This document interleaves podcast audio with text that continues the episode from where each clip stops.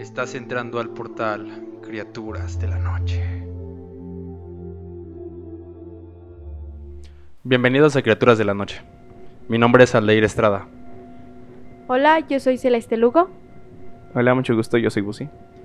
Y hoy hablaremos de un amor de los años 50 del siglo XIX, entre un soldado francés y una monja del estado de Durango. La historia que les vamos a contar el día de hoy es La monja de la Catedral de Durango. En los años 50 del siglo XIX, en la ciudad de Durango, nació una historia de amor entre un soldado francés y una monja, quienes a pesar de que sabían que lo suyo era un amor imposible, ellos lucharon por estar juntos, aunque lamentablemente el destino les tenía deparado un trágico desenlace.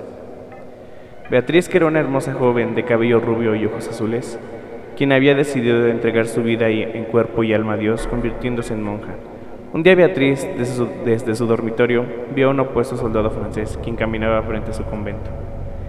En cuanto sus ojos se cruzaron, aquellas jóvenes almas se enamoraron a primera vista, y a partir de ese momento, y sin nunca haber cruzado una palabra, ellos tenían cita a la misma hora todos los días cuando pasaban frente al monasterio, para admirar la belleza de Beatriz, aunque sea solo por unos segundos, mientras ella lo miraba nostálgicamente desde su ventana. Por azares del destino, una madrugada tocaban la puerta del convento insistentemente. Cuando Beatriz apareció en la entrada, encontró bañado en sangre a Fernando, el soldado de quien estaba profundamente enamorada. Ella le dio alojamiento y curó sus heridas con gran delicadeza. Temía que si Fernando salía a las calles lo matarían. Así que Beatriz lo escondió en un cuarto por unos días mientras Fernando recuperaba sus fuerzas. Durante esos días, los enamorados vivieron plenamente el amor. Beatriz estaba dispuesta a dejarlo todo por él. Pero ese no era el momento aún, pues la intervención francesa había terminado y él tenía que partir, no sin antes prometer que él regresaría por ella. Pero Fernando nunca iba a regresar, pues después de partir, él fue fusilado junto a su tropa por el ejército mexicano, suceso del cual Beatriz nunca se enteró. Ella todos los días le pedía a Dios que Fernando regresara, pero ese día nunca llegaba. Aún así ella no se cansaba de esperar. La monja subía por las noches al campanario de la catedral para ver desde los cielos llegar amor a la distancia. Pero esa espera no duraría para siempre, ya que una mañana Beatriz fue encontrada muerta en el piso de la catedral, pues la noche anterior la monja se había suicidado arrojándose desde el campanario. La leyenda cuenta que el alma de la monja aún deambula en la catedral, pues por las noches se puede ver la silueta de una monja vestida de blanco, quien desde el campanario mira hacia el horizonte esperando a reunirse con su amor. Vaya historia, ¿no? Interesante, ¿no? Sí, es una muy buena leyenda. Bueno, sobre todo por el hecho de que, pues sí, no sé si han escuchado que cuando las personas mueren en accidentes, choques o suicidios, no pueden, este, como sus almas descansar, ¿no? Sobre todo cuando tienen algo pendiente y pues en este caso era su amor. Ajá, de hecho es porque las, ni siquiera las, las mismas almas saben que murieron, entonces repiten el mismo día una y otra vez. Entonces lo que las personas, estas almas necesitan es que alguien les diga, ya moriste, necesitas encontrar tu luz, necesitas encontrar tu camino. Pues sí, claro, pues esta historia narra un amor entre este soldado y, la monja que pues no es muy bien visto en, la religión. Bueno, y sobre todo en ah. esos años, ¿no? En esos momentos sí, o sea, de hecho podrías desertar sin mayor inconveniente, eh, nadie te juzgaría, pero pues tal vez en ese momento sí, o tal vez ella tenía alguna, alguna convicción de yo no lo quiero dejar de hacer esto, no sé. Y es que aparte, bueno, cuando eres sacerdote o o perteneces a algo así, haces como un decreto, ¿no? Bueno, haces un juramento, pero eh, a, lo que había antes las creencias, de hecho, ahorita se cree que tienes que decirle no a al sexo, cosas de ese tipo, pero en realidad no. Eh, ¿Cómo llamarlo? No tienes que decirle que no, o sea, el hecho de que te digan no puedes tener eso es porque lo que quieren es que no tengas familia para dedicar tu vida plena a Dios. Ah, Pero en realidad no es que no puedas tener sexo. O sea, es que te guardes para Dios, ¿no? Es que te guardes para Dios. Ajá. Porque, bueno, otras personas eh, comentan que no fue como un, sis- un suicidio como tal, sino que Accidente. fue un, bueno, muchos lo llaman así, un castigo de Dios, porque ella ya se había enamorado y no se, no se podía enamorar de, de alguien por ser una monja. Ah, ok. Bueno, ya depende también en eso. Es que siempre, está, siempre ha estado como que esa mala creencia, porque a pesar de que la gente dice, o sea, yo soy muy religioso o, o creo mucho, pero pues en realidad siempre se ve nada más la religión por encima, nunca te metes a investigar un poco más. Entonces, la abstinencia realmente no es en cuestión al sexo, en cuestión al amor. La abstinencia en realidad se mantiene más al sentido de no, no voy a abstenerme a, a tener dinero, yo voy a vivir de Dios y para Dios. Entonces, si tú haces eso, técnicamente dice que Dios te va a brindar todo para que tú le sigas sirviendo, pero no es no al sexo. Eso Ah. es más que nada para que le puedas dedicar tu vida a... No, pero a mí sí me hace muy trágico esa historia, ¿no? Sí, de hecho. Porque pues te imaginas el hecho de que estás enamorado, tú lo esperas, o sea, y ni siquiera es que tú sepas que lo mataron, porque Exacto, bueno, ¿no? lo Si vives con esa incertidumbre, tal vez de que está bien. tú y, como pues, la mujer piensas que Chale me abandonó, ya Ajá, no va a venir por mí, no se enamoró, me engañó.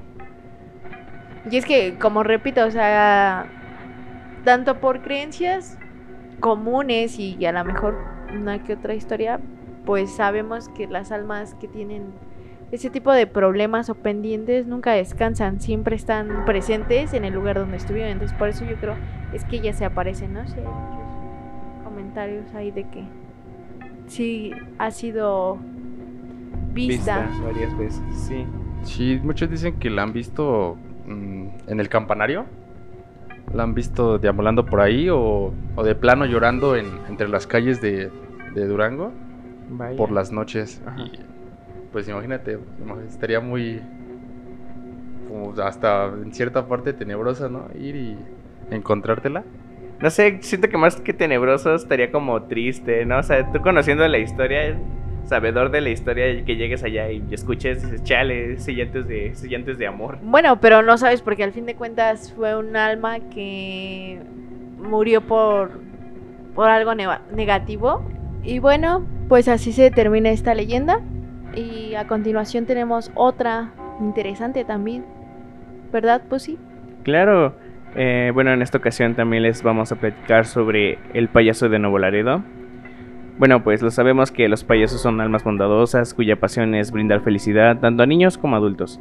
Aunque existen ocasiones que esos payasos son seres malvados que infunden terror a quienes cruzan en su camino, como es el caso del fantasma que se aparece en la colonia de Madero de Nuevo Laredo, Tamaulipas. El origen de este fantasma se remonta al siglo pasado cuando un circo había arribado a la ciudad. Era un total éxito hasta que un día ocurrió una tragedia. Un payaso había robado las ganancias después de una presentación, por lo que los demás payasos del circo decidieron hacer justicia por su propia mano, matándolo. Los payasos se deshicieron del cuerpo, tirándolo en la colonia Madero, lugar donde hasta la fecha se aparece, aunque también se ha reportado su avistamiento en la colonia campestre. Hay testigos que cuentan que al pasar por aquella colonia en la madrugada, el carro se apaga y en la oscuridad aparece a tu lado al lado de tu ventana un payaso, cuya siniestra sonrisa contrasta con su triste mirada. La mayoría de las veces solo te observa mientras camina hasta perderse, pero en otras te quiere regalar un globo. Si es rojo, eres afortunado, pues significa que está feliz. Pero si es azul, significa que está triste, por lo que debes huir antes de que te conviertas en una de sus víctimas. Hay una aterradora historia de unos jóvenes quien fueron en busca del payaso en una noche de Halloween.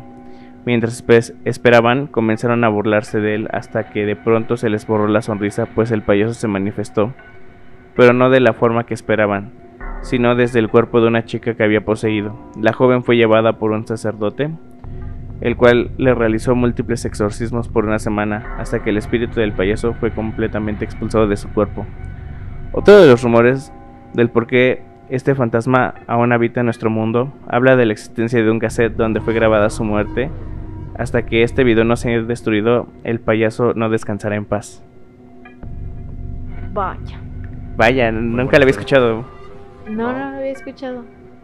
Y fíjate que hoy en día creo que los payasos son uno de los personajes que aterran más a las personas, ¿no? Sí, de hecho, pues como ustedes saben, yo soy Sí. Yo, yo le tengo fobia a los payasos, entonces creo que tener esa experiencia sí, sí, sí, estaría, estaría como muy fuerte.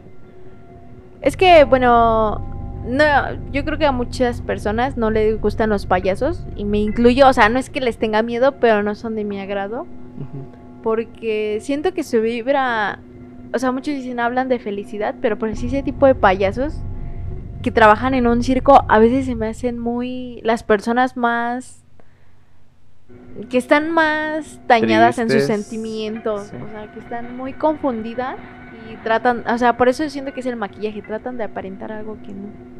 Sí, de hecho, si te das cuenta, como que todos los circos, todos sus trabajadores, digámoslo así, tienen como cierta historia cruel atrás, ¿no? O de me salí de mi casa, o me mandaron al circo a trabajar, o cosas así, como que el circo siempre tiene como que una parte muy triste detrás. Siempre, siempre. Entonces, Sí, claro. Y bueno, mm, hablando de payasos, ¿recuerdan cuando se puso a la moda eh, cuando salían personas disfrazadas de payasos a Ah, aterrar a la sí. gente? vaya, no, no me recuerdes ese tema. Este. Es un tema sensible, ¿no? Pero sí estuvo muy. muy- No, pero muy se me hace una broma de mal gusto, porque al fin de cuentas tú no sabes el daño que le puedas causar a otra persona solo por tu bromita.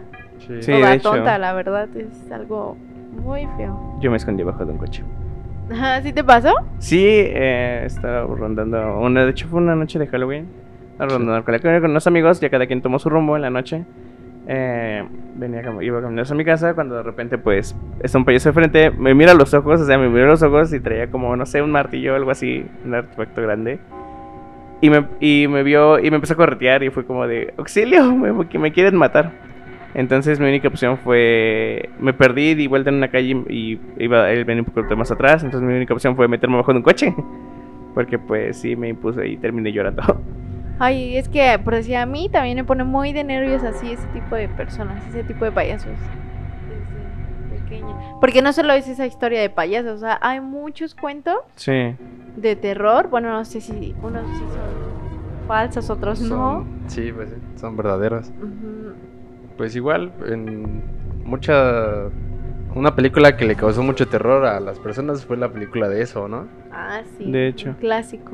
Es un clásico, pero también hay otra que no es como muy fea, pero sí tiene como un sentido como muy grotesco. La del payaso del mal. ¿Alguien la vio? No. No, no la he visto, pero Eh, sí, sí he escuchado acerca de eso. Es una película, también me obligaron a ir a verla. Mm, trata como que un papá le está haciendo una fiesta a su niño, acaban de comprar una casa. En la casa, en el sótano, encuentra un traje de payaso. Se lo pone, se maquilla, se pone la peluca y todo. Eh, el punto de todo esto es que al ponérselo no sabe que el traje está maldito. Entonces, no es como un traje, no es como un disfraz, es como una piel o algo así, que ya no te lo puedes quitar.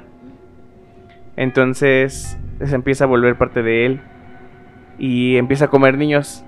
Comer niños, comer Ah, niños. creo que sí la llegué a ver, pero no la he visto completa. Bueno. No está fea, porque no está fea, no te da miedo, pero sí está muy grotesca porque empieza a comer niños y...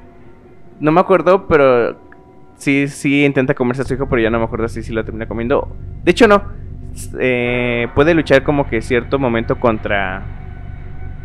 Contra sí mismo, contra el Ah, traje. sí, creo que como que se lo- encadena, ¿no? Ya me Ajá, acordé. Ah, Y le dice al niño que huya y ya después se suelta, pero pues, él sigue deambulando por ahí. Sí, pero bueno, regresando a la historia, entonces, no sé qué opinan. Entonces, este payaso roba las ganancias de un día y lo, lo matan. No sé.